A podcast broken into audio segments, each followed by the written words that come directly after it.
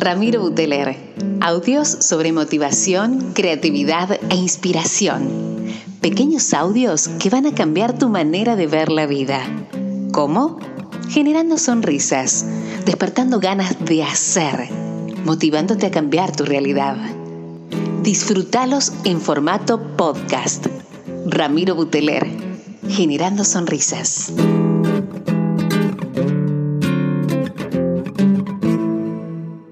Amigos, hola gente, ¿cómo andan? ¿Cómo andan? ¿Cómo andan? Che, hoy les traigo una temática que, disfruté mucho subir en las redes hace, hace unas semanas.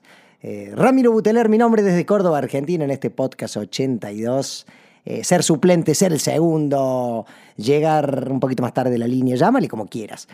Me paso que estaba de vacaciones con Pam y los chicos y me llama un agente de Córdoba y me dice, mira Rami, viene Rubén Magnano, o Magnano, Mañano, que es el exdirector técnico de la selección argentina de básquet de la época dorada, un referente a nivel mundial, tremendo lo que ha ganado con, con esta selección.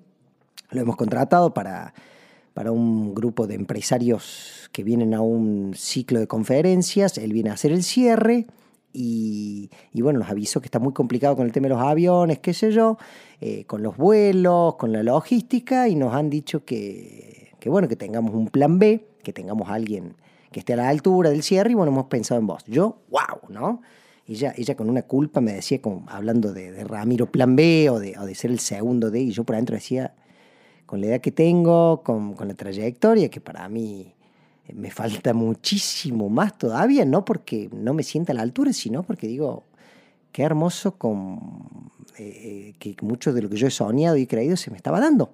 Entonces le digo, pero por favor, un placer. Me dice, mira, lo vamos a saber el día del evento si él llega o no llega. El tema es que no puede, no puede pasar que él no llegue y, que no haya alguien que pueda estar ahí. Le digo, pero para mí, ya, que me digas que soy el, el suplente de, de Rubén, para un evento de semejante envergadura, para mí era increíble. Y, bueno, cuando corto le cuento, lo llamo mi papá, mi papá es fanático del básquet, fue entrenador de básquet mucho tiempo, es profe de educación física, pálido, me llamaron para que sea el suplente Rubén, mi viejo no lo puede creer, charlamos, él me contaba anécdotas porque lo conoce. La cuestión que le, cuento a un amigo y un amigo con toda la mejor onda, ¿no? Porque lejos de, de, la crítica, ni mucho menos, me dice, bueno, pero sos el segundo de...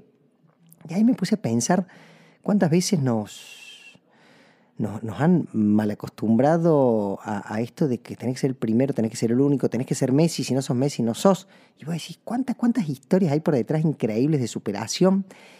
Y, se me vino a colación, vuelvo a hablar de mi propia experiencia, porque algo que, me ha ayudado, ¿se acuerdan que hace poco en el podcast, eh, en el 81, hablamos de la automotivación? Digo, ¿cómo te ves vos? ¿Cómo ves la historia? En el año fue hace poco, hace 4 o 5 años atrás, me pasó que yo jugaba un torneo de fútbol, un torneo amateur, amateur de fútbol en Córdoba, muy reconocido, ¿no? Y, se hacía un preseleccionado. ¿Qué pasaba? De los 2.000, 3.000 tipos que jugaban al fútbol, se elegían unos 100 o unos 80 y de ahí se hacía como un preseleccionado, se entrenaba durante dos meses o un poco menos de tiempo y de ahí sacaban los 22 tipos que iban al seleccionado ¿no? del torneo. Estos, estos eran los 11 titulares más 11 más que llevaban. A mí cuando me eligieron yo me sentí, imagínate que de 2.000, 3.000 tipos te elegían 80, ya era un montón, ¿no? Entonces para mí esa, experiencia fue increíble porque encima jugabas con los 70, 80 tipos eh, porque que mejor estado físico, mejor entrenamiento, mejor táctica, técnica tenían dentro del torneo. Y durante estos dos meses iban dejando algunos afuera, algunos por la parte física, algunos porque no cumplían con los requisitos de, que exigía esta convocatoria. Todo hablando de encima en un formato amateur donde no, no te pagaban ni mucho menos. Y yo recuerdo que en ese año, no sé, una semana antes o tres días antes, me acuerdo, ya quedaban los últimos 25 y de ahí iban a quedar los últimos 22, me avisan que quedo afuera.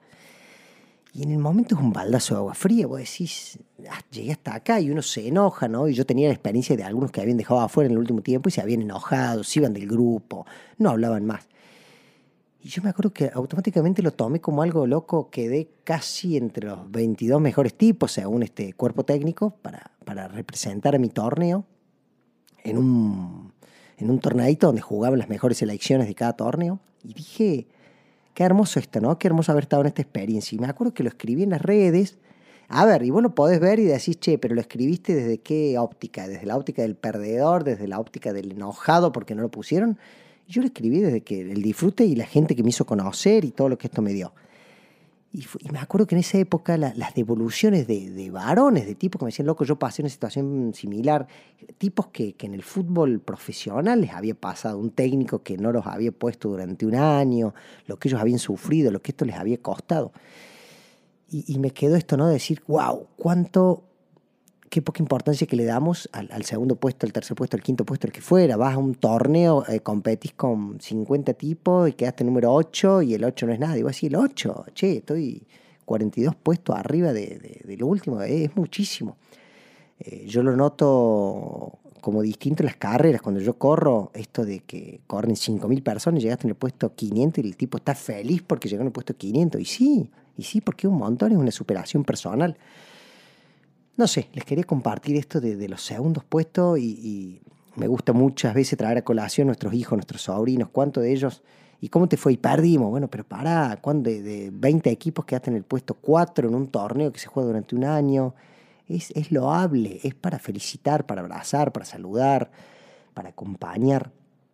Em, nos pasa, hagamos la analogía con los trabajos y me encantaría ser el jefe, el director y soy el subgerente, sí, pero soy el subgerente y abajo tuyo hay 80 tipos más, o sea que si sos subgerente, empecemos a, a, festejar los pequeños logros, empecemos, pasa por ahí.